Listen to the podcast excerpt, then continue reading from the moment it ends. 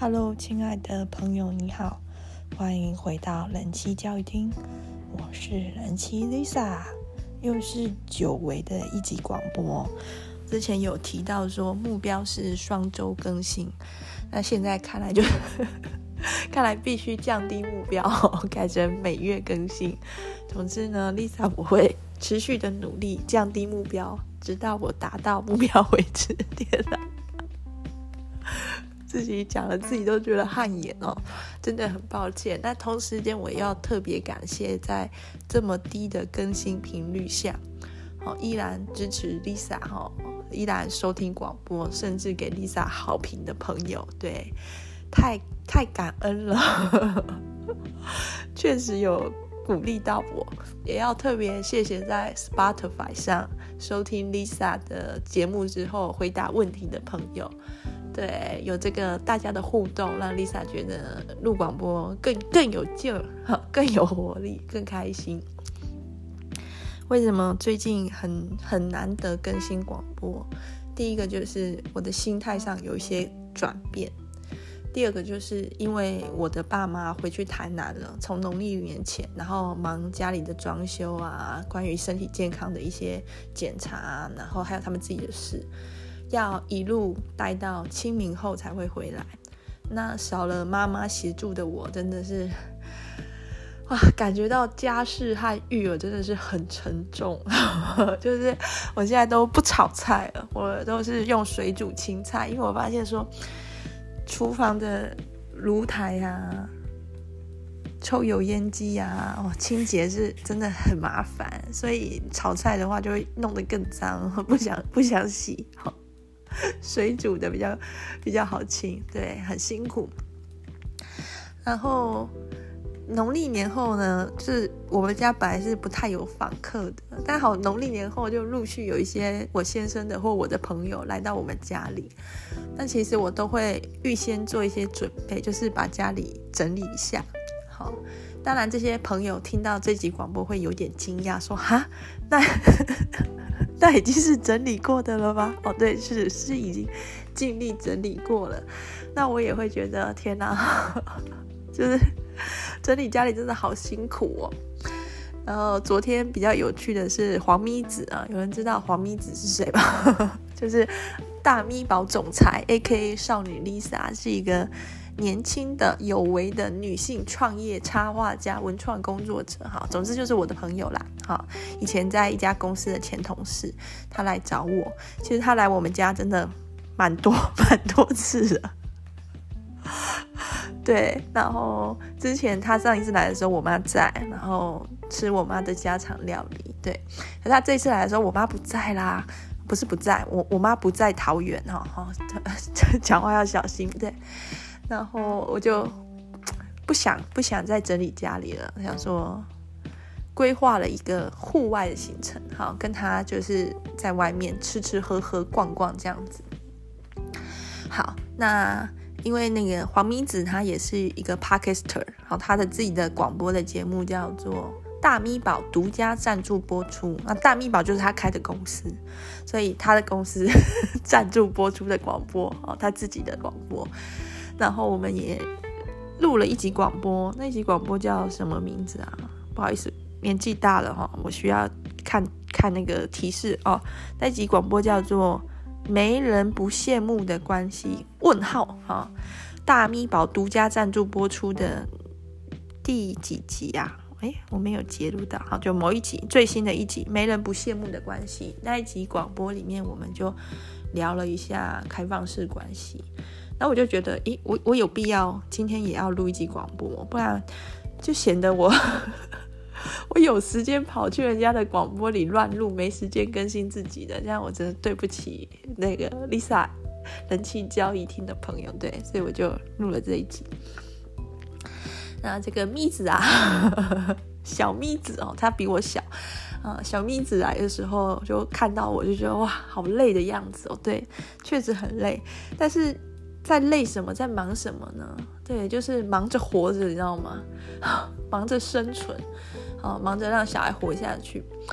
然后我们昨天是有去吃臭豆腐，本来预计要吃中立地区的名店，哦，号称全中立最好吃的臭豆腐，是不是很让人期待？嗯，但是呢，因为一些事情就耽搁了，好，因为我觉得臭豆腐对于小朋友来说不是很适宜的正餐，好，只能当点心，所以我有事先准备我们家小朋友的晚餐，然后我自己也吃，因为我怕到时候在在外用餐会很混乱，对，然后时间上没有抓准，哈，所以去高铁接咪子的时候已经比较晚了，然后一查已经已经是那家名店的打烊时间，其实我觉得这样反而好，因为如果我准时去接咪子，然后再开车过去那家店也是打烊，我觉得那更气，就是开到那里，然后结果结果店关了，我觉得那个真的是锥心之痛哦。但是还没出发之前就知道那家店已经吃不到了，反而比较能坦然的接受。对，然后我们就马上改吃我们家附近的另外一家叫玉玉里臭豆腐，就就是对大人来讲很简单的事。带着小孩去做，特别是婴幼儿就会变得很困难。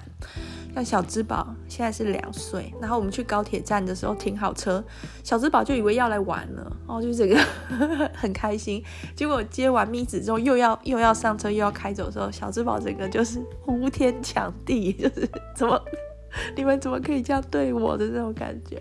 然后就给他吃饼干，然后他就冷静下来。但是饼干他太小，也没有吃好，他又洒出来。然后车上又很脏乱，然后又要整理。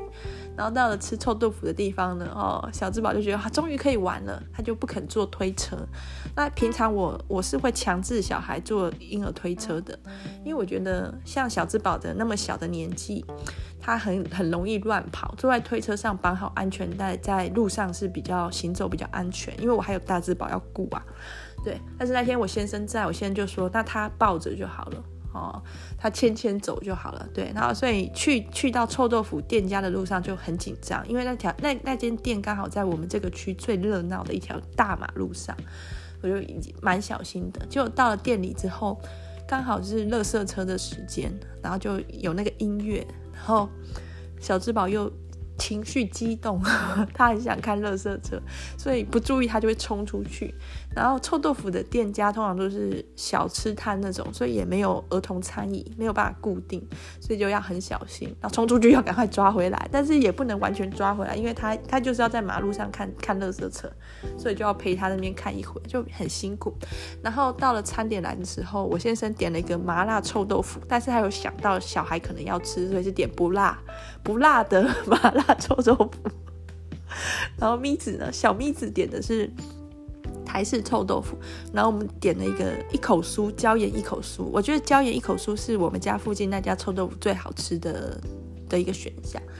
好，那吃臭豆腐的时候呢，呃，小之宝对于那个那一碗麻辣臭豆腐就很有兴趣了。不辣不辣臭豆腐，不辣麻辣臭豆腐啊，麻不辣臭豆腐。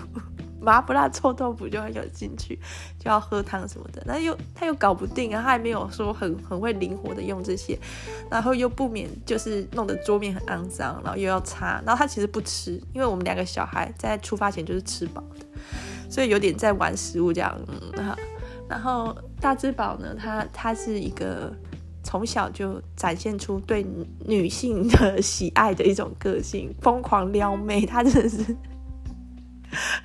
大之宝那个倾向很明显，像我有朋友从德国回来，然后带着他的另外一半，然后我本来以为小朋友会对于德国人这个跟我们台湾人不一样的长相有兴趣，结果 完全没有，就大之宝完全完全不理我朋友的另一半，就专攻我朋友这样子，一直烦人家啊、对，那。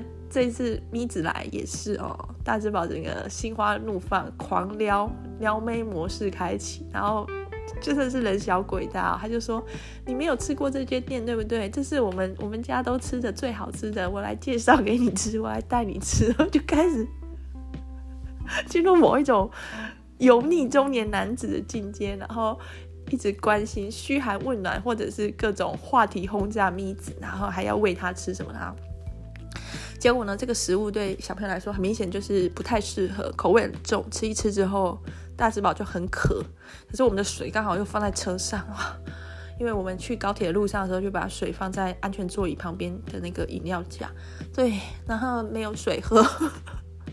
哦，幸好咪子的书跑拿出一罐书跑来救急，那结果小朋友看到书跑又不行了，又整整个亢奋起来了哦，然后又抢着喝书泡，然后又不免有一些弄脏桌面，对，一餐吃得很慌乱。然后我先生就发现他不该点汤的，就自己端去旁边 默默的吃。啊，幸好是吃臭豆腐，速度也是蛮快。然后吃饱了又回车上，然后路上又小心行车安全什么的。然后就好、就就很忙，但是到底在忙什么呢？就是对，忙着活下来，忙着生存。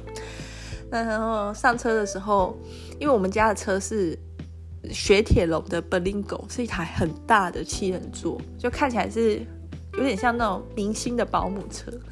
然后咪子就说：“小咪子就说啊，好像艺人哦，好像明星哦，坐这种车。”我说：“不是，不是，我们是保姆啊，我们坐保姆车，然后我们是保姆哦，小孩才是明星哦，我们就是那个在旁边端茶递水的命。”对，然后我们就去附近的公园，对，安排一个公园的行程，最主要就是不想回家哈，家里很乱，不想整理，不想。对，然后公园呢，但是那个公园很棒，那个公园叫做书法公园，是在青浦的一个公园。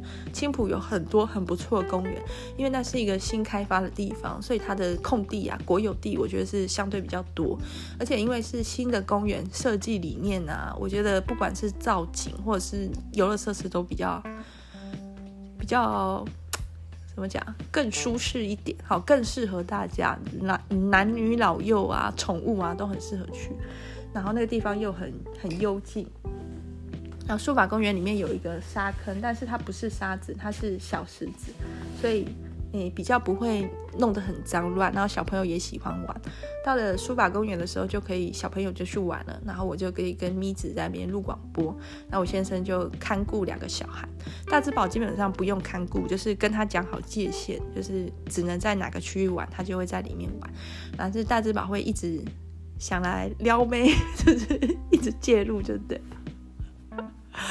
对，然后我们录广播的时候就很小心，因为我们录的那一集广播是在探讨开放式关系，所以不免会出现一些儿童不宜的情节或字眼，就要用另外一种方式去转化掉，好，以免以免大智宝学起来哈，在外面讲出一些这个年龄不该讲出来的话，就很尴尬哈。好，那呃，我先生在。看顾小孩的时候遇到一点我觉得有趣的人事物，哈，这个是后来他跟我转告的，就是有一个住在青浦附近的纽约归国女子，三十七岁，然后在公园呢看到大之宝，就跟他很真诚的攀谈起来，包含自己的介绍啊，人生经验的分享啊，告诉小朋友活在世界上重要的是什么事啊，如何学英文啊，然后美国的一些相关的福利制度啊，中美的国不是中美，台湾美国的国情哪里不同啊，然后就就就就这样子 就这样聊，大之宝也是很能跟人聊的，那虽然这个话题完全就是。太有太有深度了，然后我先生就在旁边默默的听，然后我先生就怀疑这个三十七岁的纽约归国女子呢，哈、喝醉了，对，就是 怎么会 跟小朋友这么掏心掏腹呢？哦。我后来有看到这个女生，就是她要回去的时候，跟我刚好打到照面。好，就是书法公园的沙坑有上下层，然后中间有溜滑梯连接。那我先生跟两个小孩在上层，然后我跟咪子在下层。然后这个三十七岁这个纽约归国女子呢，在回去的路上跟我眼睛对到的时候，我就跟她打招呼，那她也有跟我回打招呼，我就觉得这个人。气质很好，很友善这样子，但是我没有想到她竟然有这么多、这么多的生命的经验，跟我的儿子已经分享过了。那他说的很多话题里面，最有趣的是他调谈到小孩，他就说他他不敢有小孩，他是选择不婚不育，因为他觉得现在的这个社会、这个世界很糟，他不能想象说把小孩。带到这样的世界，他不想要让他的小孩在这样的世界，所以他选择不生小孩。但是随着他年纪越来越增加，他也越来越能体会那种孤身一人、孤单的感觉，没有小孩孤单的感觉。这样子，那我觉得他的话很有意思。我觉得有一部分讲得很对，但是也也有一部分可能我不是那么认可。首先就是。嗯，选择不把小孩带到世界上来，我觉得这是每个人生育的自由。也就是说，这某种程度也是一个很负责任的方法。就假如觉得自己可能没有很好的经济条件，或者是可能没有很好的教育能力，没有很好的家庭环境，或者是没有很多的时间，那与其带一个生命来却没有办法好好的照顾他，那不如断然的选择不要有后续的生命，不要有子孙。我觉得这也是一种一种选项。但是我会有另外一个角度的思考，就是说，这个世界很糟，所以不让孩子来这个世界，这个想法是对的吗？这个是所谓的这个世界很糟是什么在糟？啊，不就是不是不就是人在糟吗？哦，总不会是那棵树很糟吧？哦，总不会是动物很糟，熊猫很糟，狗很糟，大象很糟，大自然很糟吧？其实就是人类啊，因为人类很贪婪，人类掠夺了这个地球的资源，然后制造很多垃圾，破坏了环境，然后人类之间彼此可能也很竞争，甚至互相伤害，然后资本主义又对个人来说可能是一个一个钳制，哦，一个压抑，一个痛苦。那选择。不生小孩，那不就是把这个人类的一个主导权、主控权交在别人手上吗？因为其他人可能会有小孩啊，所以等于是自己好像独善其身一样，退出这个世界，淡出这个世界。那我觉得这个世界很糟，不是全然很糟，或者是说人类很糟，也不是全部的人类、全部的时刻都很糟。我觉得这世界还是有很多美好的地方，美好的时刻。人类也是，就是人类可能做出很坏的事，那人类也可能做出很好的事。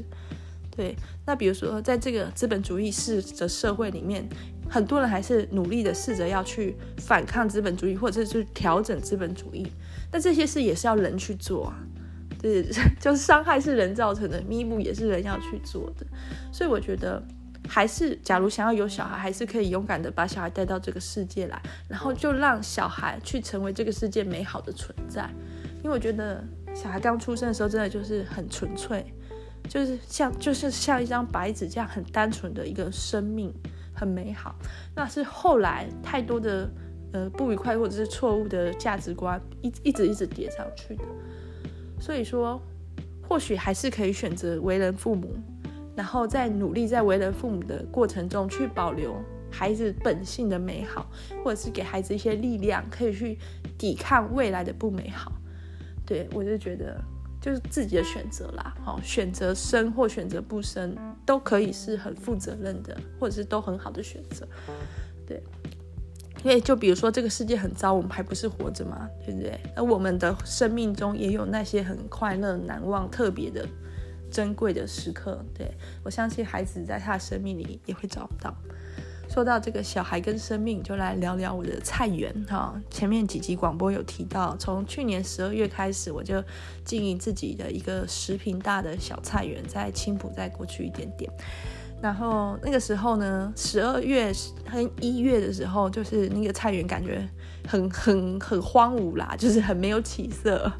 然后对照。地主，地主就是当地的里长伯里长的菜园，就会觉得天哪，人家的这样好像天堂一样绿意盎然，然后我闻着这个光秃秃的。但是过了农历年之后啊，哇，情况很快就改变，几乎。可以感觉到那个大地的生命力这样迸发出来，在春节之后，首先野草就狂长，野草除了又长，野草除不尽，而且野草长野草长得超好，超漂亮，都不用浇水，不用施肥，就就是家花哪有野花香，野花就是这么这么美，对，然后就要再忙着除草。那我们种的种子呢？我们播种的种子呢，也也开始大量的生长。比如说我们的生菜，就从一个小苗长成，哇！一个大碗公这样，那我们撒的大量的当归种子就一颗一颗一颗一颗冒出来，长成绿绿的一片。目前已经收获了三大篮茼蒿哦，就是当归自由，你知道吃火锅的时候 吃吃当归是不手软的，要要多少有多少，自己吃不完还送公公婆婆这样，而且还没采完哦，哦。还有很多，对，就觉得哇，终于哦这个努力没有白费，那也了解到有些时候真的是。急不得，就成谋事在人，成事在天哦，真的如果十二月的时候、一月的时候，不管多努力啊，施多少肥啊，或者是翻多少次土、浇多少次水都没有用，就是要等到二月，等到那个初春的时候，菜就会这样子生机盎然的长起来。这个冥冥之中就有时间，所以有时候需要的是更更多的耐心，对。然后，因为我们收获了超多当归，那都是没有撒农药的，哦，真的是有机的。那就会有菜虫，就大自然是很不可思议的，就是菜虫并没有我们想象中多，就是菜虫吃掉的一些洞洞而已，菜的本体还是在那边，而且菜虫吃剩的人都还吃不完。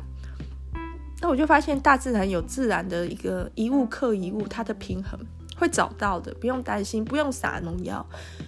菜虫会吃菜，也有东西会吃菜虫。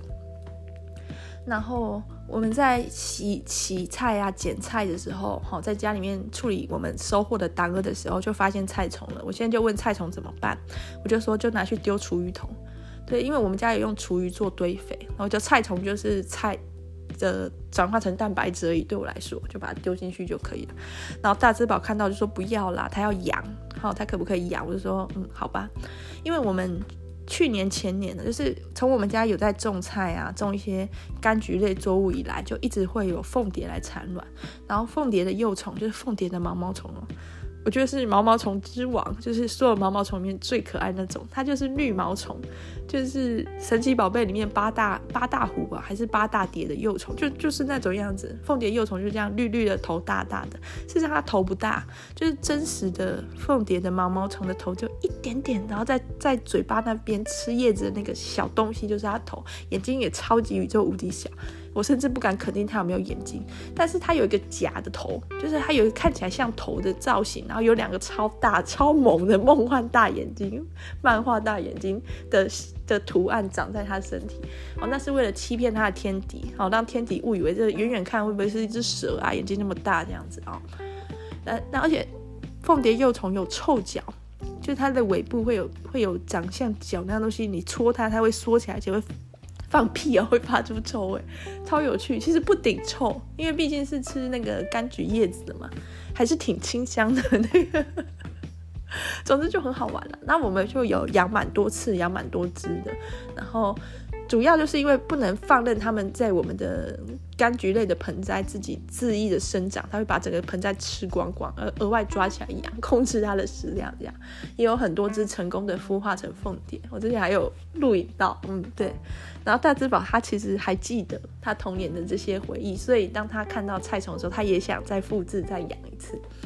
但是首先我不太肯定菜虫的幼虫是毛毛虫，是蝴蝶的幼虫，还是蛾的幼虫。如果是蛾的幼虫，那我觉得不要养，养出一只蛾来，我觉得有点可怕。好，那看了一下，我猜测它是纹白蝶幼虫，我不知道，我我虫的知识很少，但是我觉得它看起来还是像是会变蝴蝶的，就给它养。然后我们就把一些诶、比较不好看的叶子啊，我们没有要吃要挑掉的叶子，就喂那个菜虫。然后我们拿一个透明的罐子，就是吃马修优格吃剩的那个罐子，然后再用一个塑胶袋套住那个顶部，然后戳戳气孔这样，然后用叶子喂，哦，养得很开心。然后大只宝就很可爱，有时候睡午觉睡一睡就醒过来，啊，我的那个菜虫呢？啊，菜菜吃完了吗？就很担心，然后就看这样。他还帮那个菜虫取名字叫小绿，好，为什么叫小绿呢？因为菜虫。小小绿绿的，对，他取了名字之后就更有感情了。后来又用纸那个鞋盒帮菜虫做了一个家，这样子，然后还在那个家上面画画，画一些毛毛虫啊、蝴蝶啊、猫啊，他想画什么就画什么。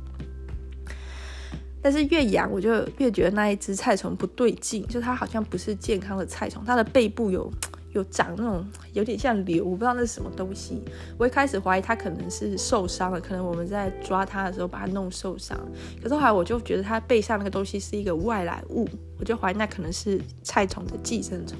而且随着它长大，它背上那个东西就更大，我就觉得。嗯然后一开始大只宝很起劲，后来顾一顾好像有点有点忘记了，因为菜虫它吃菜的速度很慢，跟那个凤蝶幼虫不一样。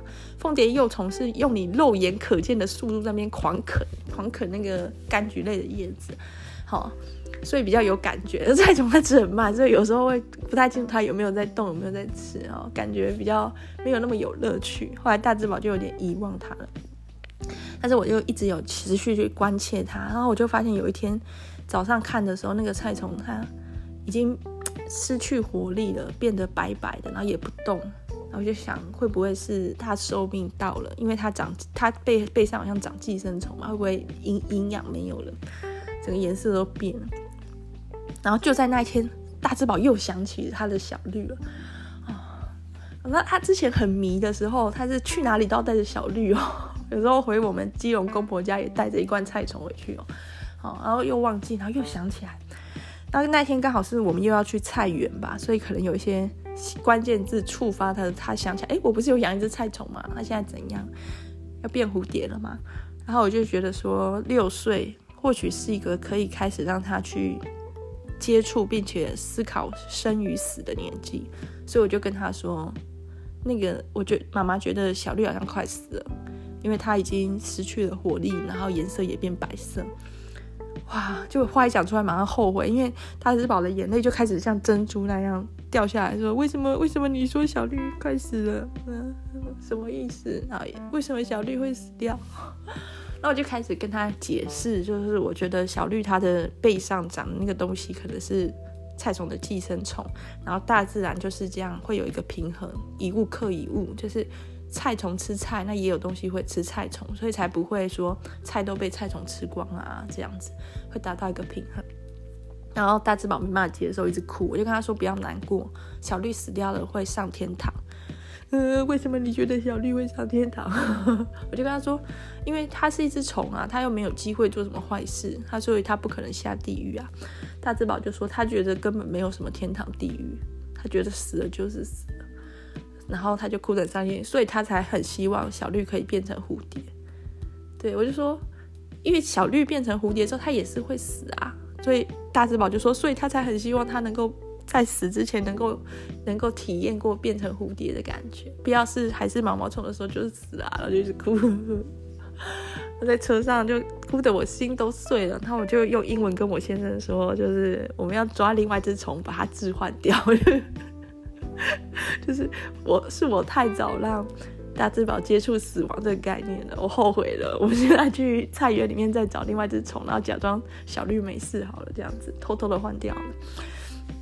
然后后来大智宝又振作起来，就是一边哭一边说，他想到了两个方法哦。方法一，他想要找蚂蚁，让蚂蚁去吃掉寄生虫。方法二，他想找另外一只菜虫，让寄生虫移到另外一只菜虫身上，小绿就可以重新活过来。然后我们就鼓励他说：“好好，就这样做。”然后去菜园里的时候，他就很积极的帮忙，也帮忙拔杂草啊、采收党蛾啊什么的。然后后来菜园有一个沙坑，他又去玩了一下，就又把 又把小绿忘记了。然后忘记，我们就想说，哦，松了一口气。然后我们就回家，回家之后我就忐忑的去看小绿哦，因为我们我们怕弟弟会去弄。或者是去摇啊，或者是搞破坏菜虫，所以我们把它放在一个比较高的藏起来的地方。我又去看小绿，我就发现，哎，小绿变成蛹了。原来小绿它变成白色，而且一动也不动，是准备要变成蛹。可是我又觉得那个小绿的那个蛹就是不对劲，因为我养过文白蝶幼虫，也养过那个凤蝶幼虫，它们那个蛹是非常饱满，而且会跳动，你知道吗？感觉得出来蛹里面就是。活着的东西，可是小绿的蛹看起来就是那颜色就很苍白，就很不对劲，然后有点干瘪那种样子，我就觉得很不乐观，所以我又把它关起来了。然后就想说大智宝忘了就忘了，不要再提。没想到过不久，大智宝就突然自己爬跟我说：“妈妈，小绿没有死。”我说：“你怎么知道？”哦，然后大智宝说：“因为小绿自己爬到我手上了。”然后他就拿手给我看，上面就一只虫，哇！原来是我们这次去采的党蛾上面又有其他菜虫，然后这个菜虫在桌上乱爬，后来爬到大智宝的手上。那我仔细看，那个跟小绿长得完全不一样啊，就不同品种了。小绿是嫩绿、新绿，然后那只手上的菜虫，大智宝手上的菜虫是墨绿、军绿色的，根本就不一样啊。然后我就嗯。那我就带他去看小绿，我说小绿的确没有死，它已经变成蛹了，将来就会变成蝴蝶。那这只菜虫是另外一只，然后我就怕说如果小绿没有成功变成蝴蝶，大智宝是不是又要又要眼泪像珍珠一样掉下来？我就跟他说，我想想把虫养在罐子里比较不好，我们养在外面好了，因为我们阳台也有种也有种菜，就是说让他们在阳台自由的长，自由的变成蝴蝶，好不好？大智宝也说好，然后他就帮这个虫虫拍照之后就也放也放在我们家的阳台这样子，有点像是危机落幕啦，危机解除，然后。这个事件给我的感触很深，因为我会想起我的童年养宠物或者是我种植物的一些经验，有的时候确实会有一些很心碎的成长，就是会经历一些自己很不想要发生的事，然后很难过，然后有一天又慢慢的接受它。我觉得有养过宠物的人应该都知道那是，那是那是什么感觉，就是。你很深爱着一个生命，他有一天就是就先离你而去，就离开了，然后你就就是昨天你还跟他玩，今天他就就就不存在了，这种感觉，那种心心的那种心痛，我觉得在大智宝身上又再一次看到。但随着我们越长越大，这些事就会越来越常发生，然后我们也会。一次一次的让自己更加的坚强，甚至到最后会显得有一些麻木啊，就好像看淡了生与死这样子。那但是小孩他还没有这层保护啊，他是很嫩很嫩的，他心很嫩很嫩，没有长茧哦，不像我的心都长鸡眼了哦，都已经不太容易受伤了。那小孩的心态就是那么那么嫩啊，好像轻轻一破就会破这样子。知道，我觉得有时候就是养小孩带给我的就是这种重回童年，然后重新看见生命一些很微小但是又很很重要的感动。好，以上呢是前言，三十一分钟都还没有进入今天的主题哦，不过没关系，马上就要进入了。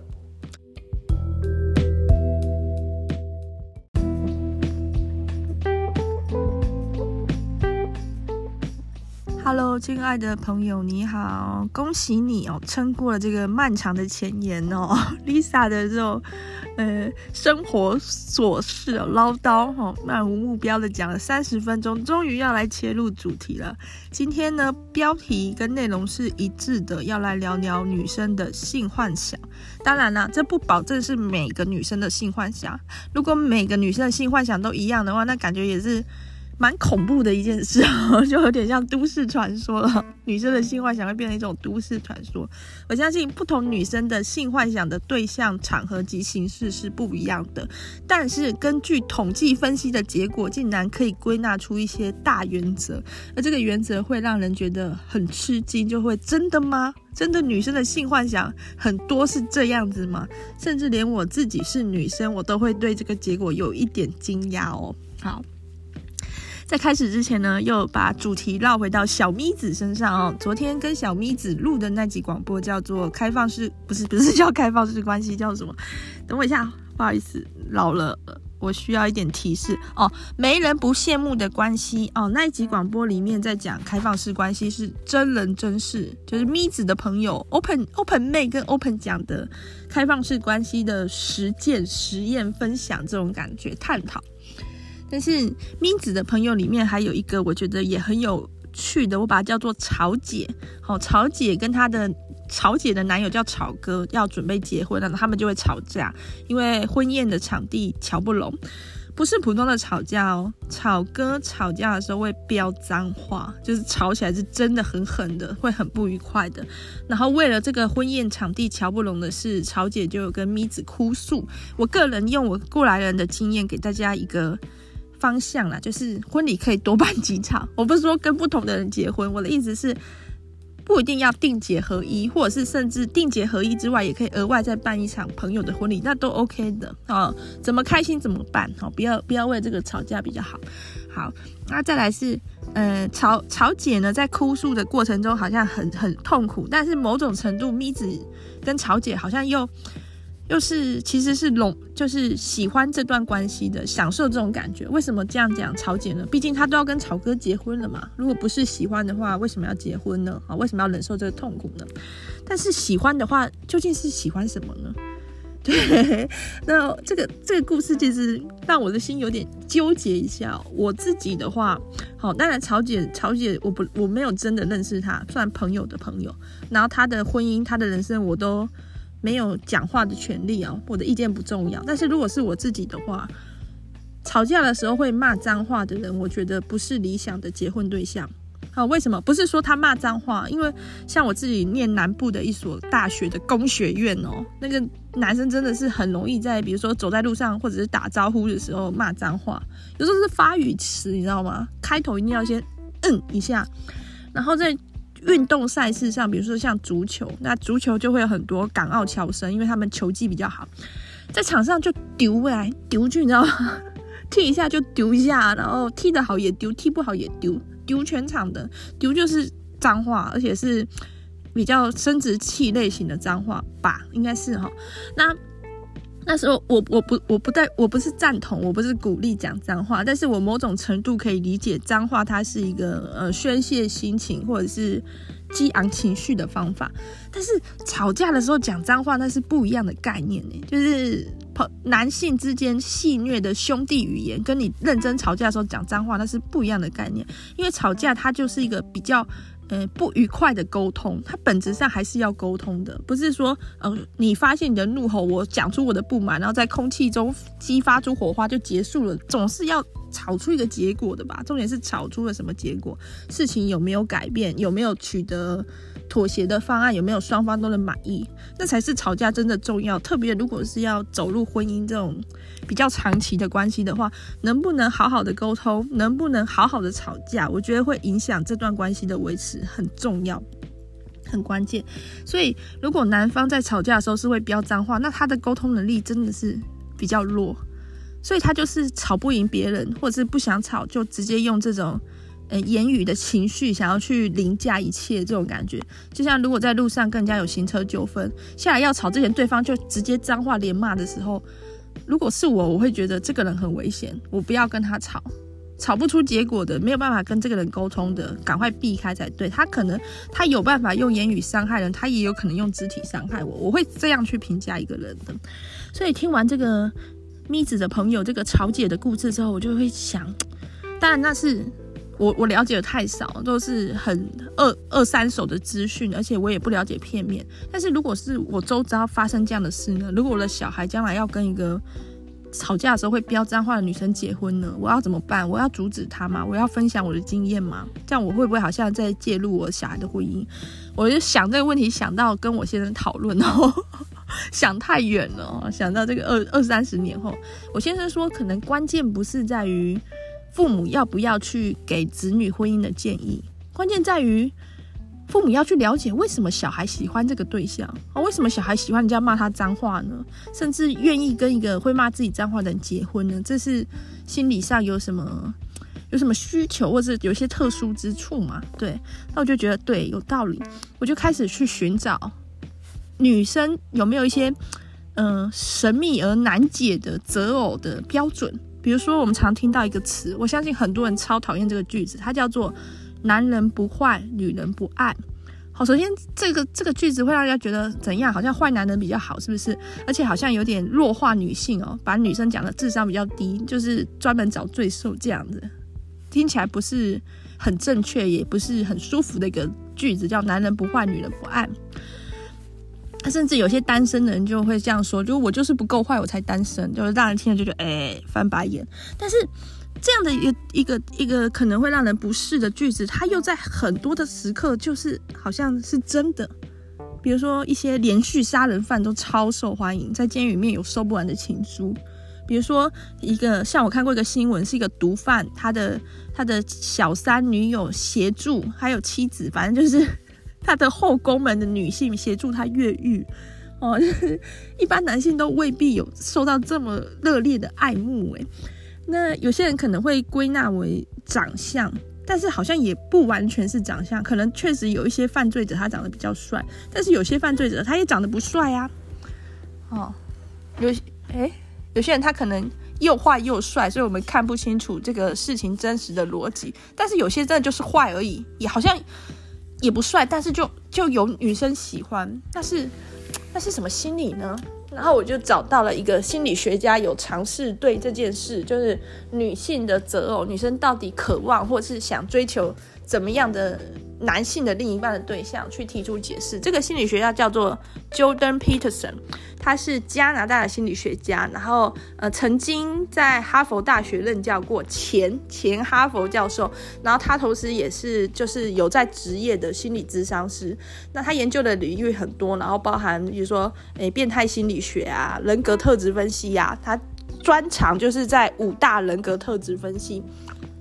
对，然后同时，这个 Jordan Peterson 他也有出书、出心理学的教学影片，去呃投入这个心理的卫教市场，去推广心理的科普知识。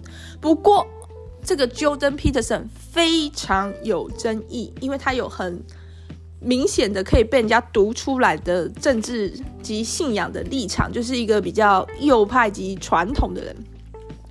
那 Jordan Peterson 他出一本书叫做。哎，叫做人生的十二个法则吗？等一下，我看一下。哎，突然讲到一半恍恍神，然后我哎，我有借这本书吗？跟哪一些？噔噔噔噔噔，叫做生存的十二条法则。还好有确认了，完全完全差点差点讲错。哦，生存的十二条法则。那这本书呢？大家如果去查博客来的书评，你会发现毁誉参半，就是有给他五颗星的，也有给他一颗星的，有很推崇他的，也有很骂他的。好，那这本书它的副标介绍是当代最具影响力的公共知识分子对混乱生活开出的解方。好。这个 Jordan Peterson，或者是说这本《生存的十二条法则》，可能有哪些争议或问题呢？比如说，我列举其中一些内容，大家就可以听出来了。比如说，Jordan Peterson 在他的某一个章节里面讲到，生活是由原则和混乱组成的，这应该没有问题吧？大家应该可以了解。如果你的生活只剩原则或只剩混乱，那都不算是一个很精彩和谐的状态。但是，但是 Jordan Peterson 他在他的附注说明里面说，原则是单一的，是阳性的，是男性的；混乱的是阴性的，是复数的，是女性的。天哪，天哪！他说男生是原则，女生是混乱的。我的天哪，这就是我听了也觉得，我看了也觉得啊，不。士可杀不可辱，我就不能这样讲吧？为什么？凭什么？哦，当然他有他的一些嗯说法，包含从历史文化、圣经哦旧约圣经，他也是这个宗教的专家去讲。但是这本书里面很多类似这样的言论，就是对于女生跟对于男生，他抱持着。全然不同的态度，在他教养自己的女儿跟儿子的时候，对他们的要求跟方式也是完全不一样。他自己也曾经公开的、毫不避讳的说，他觉得女生就是女生，男生就是男生。哦，他不认为当代的这种多元思想是合宜的，就是就是就是这样子对立的。好，男女就是这样二级对立的。那在他的书里面也可以看到很多的刻板印象，就是看了会觉得很难忍受的，就是。就 Jordan Peterson 他自己是加拿大北方荒野成长的人，他生长的地方是一个小镇，比较呃经济比较不发达，人口也比较少，在那里冬季很漫长，而且都可以到零下三十几度，很冷，所以要活下来是需要非常的坚强，甚至要到强强悍的地步。然后男性之间彼此这样子互骂、开玩笑、打架也是常有的事。然后他认为这种。男子气概也是必须的哦，就是男生他们在嗯、呃、互相辨辨识彼此是否可以当朋友，是否可以信赖，都必须的，必须男生就是必须要坚强勇敢就对了。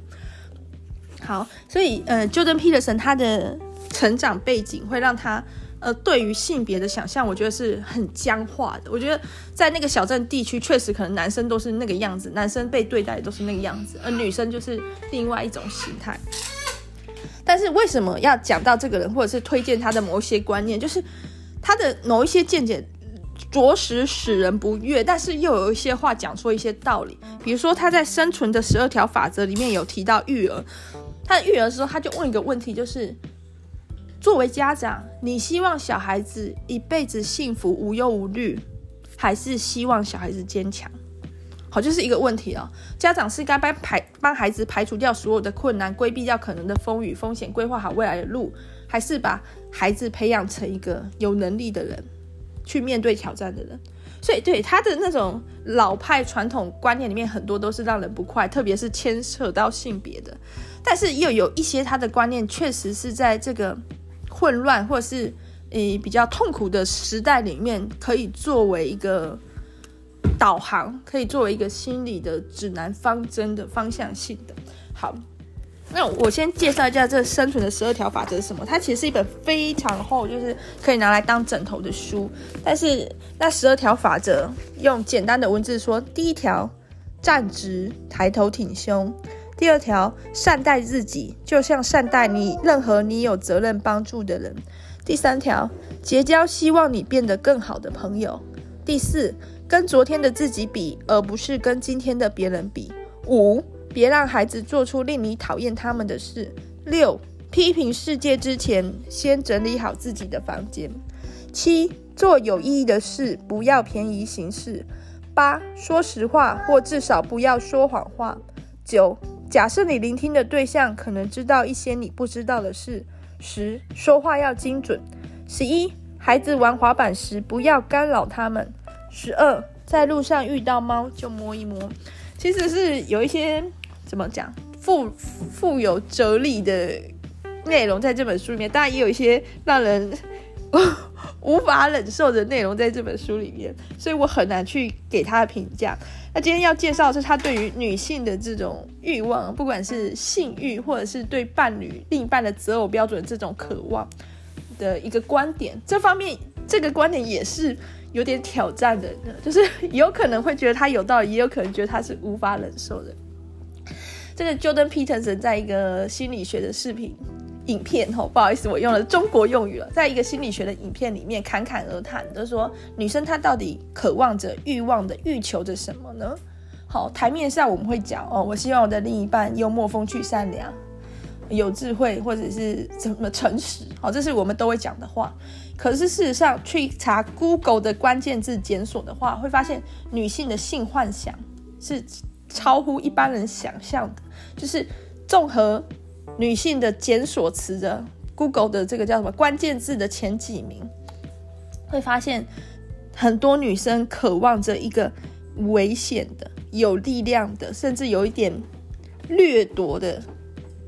男子，好，就是这个男的呢，简单的字啊，就霸道总裁啊，这种型的，哦，就是他，他很有权力，他很有力量，同时他可能是一个很坏的人，不管是邪恶也好，或者是没有同理心也好，或者是很贪婪也好，不管，就是他其实是一种比较，甚至是带有一种负面的、不可控的。危险的力量的男生是女生真正幻想的对象，而女生的幻想不是到这里为止而已哦。女生幻想的是这样的对象完全臣服于自己的石榴裙下，也就是说，就像我们常看到的一些很八股的言情小说的剧情，就是总裁他就是很霸道、很坏啊，这样子邪邪的一笑，邪魅的一笑，嘿。大家如果有看过那个言情小说，大概知道里面会出现什么句子。然后别人都觉得这个人很难相处，还是怎样？但是有一天他会遇到一个女孩子，这个女孩子呢，可能比较傻或天真、单纯啊，至少是这样。然后这个女孩子的外貌也不必特别出色，就是，嗯、女主角这种言言情小说或者爱情剧的女主角，她不用是艳光照人、最漂亮的，好，她只要普通漂亮就行了，有点普通的漂亮就行了。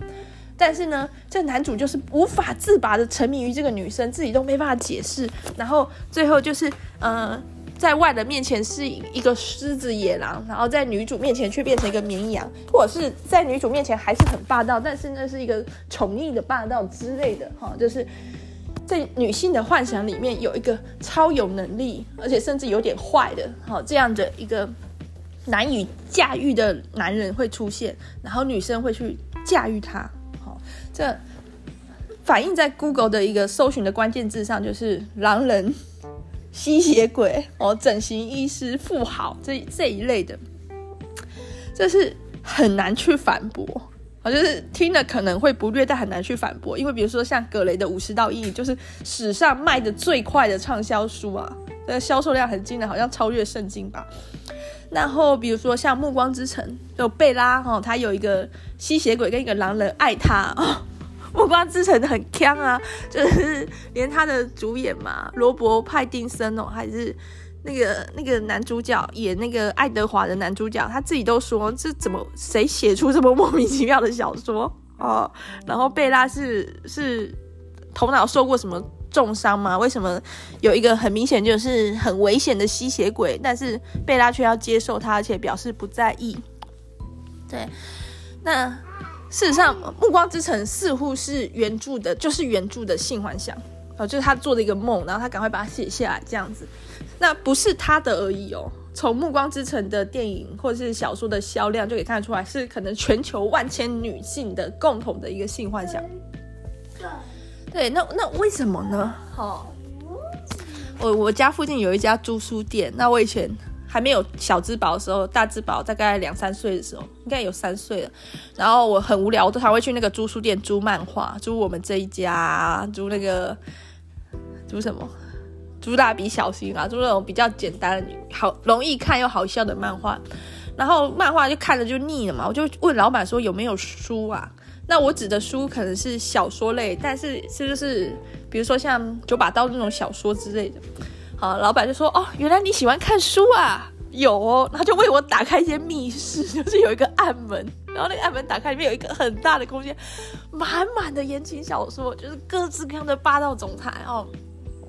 我就 我就有点傻眼，就是同质性太高了。我我我想看更多元一点的小说。好，那我心里就想说，不知道是都是谁在这个暗室里面读书哈。就在这么想的时候，就有一个看起来就像你我的阿姨、你我的妈妈那么普通的一个有点年纪的女孩子就来了，就给还书，然后跟老板说：“赶快进新书啦，书都看过了。”就是说那个密室里面所有书他都看过了。好，希望老板赶快进一些新的。我想说，哦，这个阅读能力好惊人，但同时间又会觉得，就是这种剧情比较偏向于骗小女孩啊，就是骗一些呃未经人事、单纯无知，还搞不太清楚男女之间或者是婚姻啊，或者是爱情是怎么回事的人，比较容易去投入这样的一个想象里嘛。对，可是好像又不是，因为去看，比如说格雷的五十道阴影，去看暮光之城，他的受众、他的听众不是他的。读者哦，他的观众的话，就会发现，诶，其实那个年龄层分布很广，甚至葛雷的五十道阴影，他最受欢迎的族群哦，可能是比较偏中老年龄的妇女哦。为什么呢？一个一个很 很帅的富豪，却有着身世的秘密，然后就是沉溺于这种臣服与支配的游戏中，哈，有点 S N 的，不是有点，就是 S N 的倾向，然后遇到了一个大学的女生。单纯的会咬下嘴唇的女生，然后就疯狂的爱上这种这种感觉跟现实背离的，就是太遥远了的故事，却会让这些老江湖、这些已经看透人生、经历过风风浪浪的人沉迷吗？魔力是什么？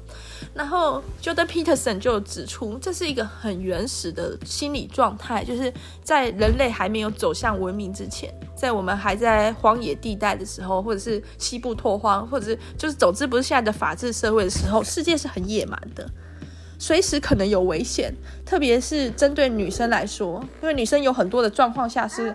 更比男生相较于更弱势，比如说，假如有带小孩，假如怀孕，这时候如果遇到一些外力的，不管是大自然或者是其他人的攻击的话，真的是那个危险跟伤害是会加成的。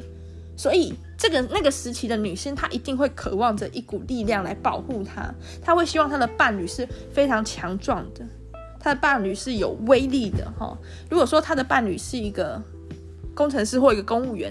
哦，那那在那个时期哈，是一个嗯，拥有头脑很聪明、个性也很好，但是手完全不能打，手部完全没有肌肉的人，在那个时期，他会被侵略者或者是被野生动物无情的哦，无情的攻击，然后死亡的。所以在远古时期、原始时期的女性，她可能她择偶标准更倾向选择有力量甚至是危险的人，比如说像古代的帝王啊，哦，成吉思汗啊。好，这样子其实是一个比较无情的，但是又是一个绝对的力量的角色。可能在以前的时代，这样的男生他繁衍反而是比较具有优势。对，但是现在的时代已经完全不是这个样子哦，就是我们现代社会很可能不会，我们走在路上可能不会被另外一个原始人袭击，我们可能也不会被野生动物攻击。哈。主要的危险可能是走路滑手机，然后被车撞，这可能是比较常见的危险。这种时候，可是却有时候很难理性与感性兼具。就是理性上来讲，知道这个时候就该 就该找一个非常温和的。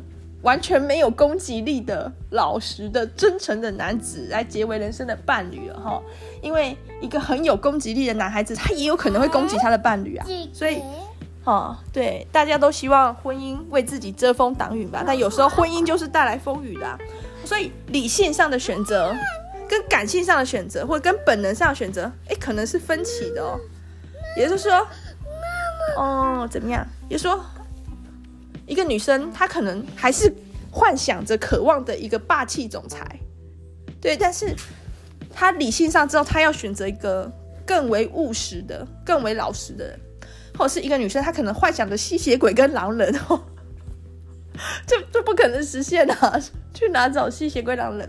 好，但是可能比较对应的角色是罪犯，罪犯，比如说贩毒者、黑帮老大、杀人犯，好，他可能。还是对这样的人存在某一种幻想跟渴望，但是他理性上又会告诉他，或者他周遭朋友告诉他，哎，不行不行，这这样的人很危险，不要跟他在一起。对，所以会面临一种很奇妙的状态跟困境。那有些人可能会处理的非常好，好，就是他可能恋爱的时候就去找刺激，但是到了要结婚的时候，他就知道该找适合的对象。但是有些人他可能从头到尾都是处于一种矛盾的痛苦的状态。就又想要这个，又觉得这个不行，就是所谓的爱到卡惨戏啦。就有很很多人，他可能爱到爱到卡惨死，这个爱到比死还惨。就是有些人他爱的对象就不是大家认为的好人哦，真的就不是大家认为好人，甚至就是大家认为的渣男。可当事人却好像呃执迷不悟，这样怎么别人怎么劝都劝不醒的时候，可能就是这个这个心理机制在运作，就是他他就是渴望一股非常强大的。甚至是危险的力量能够被自己征服，但是他又没有办法征服，反而是他被这个很强大的危险的力量控制了，然后他在努力想要把他征服，然后在旁人看来就是一个一个可怜的女孩子被渣男伤害这种这种感觉吧。对，那我我是不知道真实的草哥跟草姐的情况了，那我也祝福这个草姐，就是她赶快征服吧，征服这个 征服这个邪恶的力量。征服这个原始的、极具破坏性的力量，所以有一天，就是比如说草哥跟草姐结婚了，最后，嗯、呃，草哥完全的被老婆驯化了，之后草哥都不会骂老婆脏话，但是当老婆被人家欺负的时候，草哥马上冲出来骂那个人脏话，哎，对，这样就是就是 happy ending 了，就这样祝福。对，那然后再讲一下为什么这个 Jordan Peterson 这种言论会引起这么多人的反感哦？大家如果有去。呃，相关的看到一些他的搜寻结果或论战，当然就是因为这种言论很危险，就是男人不坏，女人不爱的这个言论，他好像在鼓励男孩子去当一个坏男人。对，因为嗯、男生他可能有个本能的一个呃，对女生的一种渴求，或者是他有他的繁衍求偶的压力。那他就算他本来是一个很很诚恳老实、毫无攻击力的人。他可能会为了要让自己看起来更帅，故意加入帮派这种感觉，为了男人不坏女人不爱，假装很狠这样子。那其实现代社会可能不乐见这样的人去增加，就是说那可能会增加一些对立冲突或危险。所以像 Jordan Peterson 他直言不讳的讲出这些东西的时候，就会引起大家的不舒服。就说你你为什么要这样讲？有想过这样讲会带来什么后果吗？姑且不论这样讲是不是真的，事实上，就算他是真的，他也不可能全面为真。就好了，就算有很多的女生喜欢《暮光之城》，好了，一定也有一些女生看到《暮光之城》就呵 呵冷冷笑，就是这什么鬼？一定也有这样的女生，就是一定有很迷格雷的五十道阴。其实我看过。要 羞于承认，我看过格雷的五十道阴，但是我我看的时候，我也是觉得有点，因为我是看电影版，我不知道小说有没有好一点。电影版的那个第一集啊，很多的重要场景都会发生在一个像特利屋的地方，就是五金行里面，我就觉得为什么？为什么不能？比如说，在某一些比较更更浪漫或美好的景点呢？为什么男女主角常常会在五金行相遇、对话以及进行后续剧情的推演呢？我就觉得，呃，这方面我不能接受。但是我也看过，就是好对，但是一定有那种完全不知道《暮光之城》或者不知道隔着五十道云在冲他小，就觉得这是什么垃圾的女生，一定也是有。好，所以说。这个世界真实的样貌就是很多元的，当然，这个多元的情况下，可能有很多人聚集在这个标准值附近，就是聚集在平均值，不是标准，聚集在平均值附近三个标准差以内，就涵盖了大部分的人。但是我们不可忽略的，在三个标准差以外，还是很多人。好，就是占比很少，但是以人数来讲，还是不可忽视的人。所以，像 Jordan Peterson 这样很。二元的切割男性跟女性，而且帮男性跟女性都赋予上一个刻板的样貌的话，对于很多人来说还是很不公平。所以我们会比较嗯不倾向或者不喜欢或者是不支持这样的一个言论呐。好，当然 Jordan P Jordan Peterson 他本人完全不为此所困扰，他很坚定的，就算就算会因为这样丢掉教职或丢掉他在心理学的地位，他也坚持。男生跟女生就是完全不一样，女生就是怎样怎样，男生就是怎样怎样，男生就是要该怎么样怎样，女生就是该怎么怎样。好，那他是个硬汉啦，哈，过得开心就好。对，那我这一集广播呢，就是哎呀，这样算这样算有主题没主题嘛？好，结尾负责任来讲一下，好，如果各位女生，好，呃，跟。跟 Lisa 一样嘛，或者跟世间普遍的女子一样，虽然一方面也也知道霸道总裁有一些不合时宜，但有时候看到那种剧情也是觉得不错哦。对，就要也就哦就要接纳这样的自己哈，不用说很压抑或自我否定呐。就是比如说 Lisa 小时候看过超多言情小说啊，那这并不是一个黑历史或什么哦。就是当然也不可以说整个就就。就扭曲掉了，这 个沉溺于其中，在真实世界上也要找一个霸道总裁，那可能就呃，可能就人生的路会更更更崎岖吗？或者是嗯，更不可预测一点哈。但是有时候有一些这样的想法，就是也要放过自己啊。男生可以永远都喜欢十八岁，男生可以永远都喜欢巨乳、丰臀、长腿，永远都那么简单。千万年来，就是不管。物种怎么演化，世界怎么改变，男生从来都没有变过，还是这么的坦然。女生应该也可以，对，好，但是真的还是感性的地方、原始的地方要接纳，但是理性的地方也要适当的运作，哈，不要让自己陷入太危险的处境。那至于男生的话，千万不要因为听了这种言论去做出一些改变，比如说原本就是一个。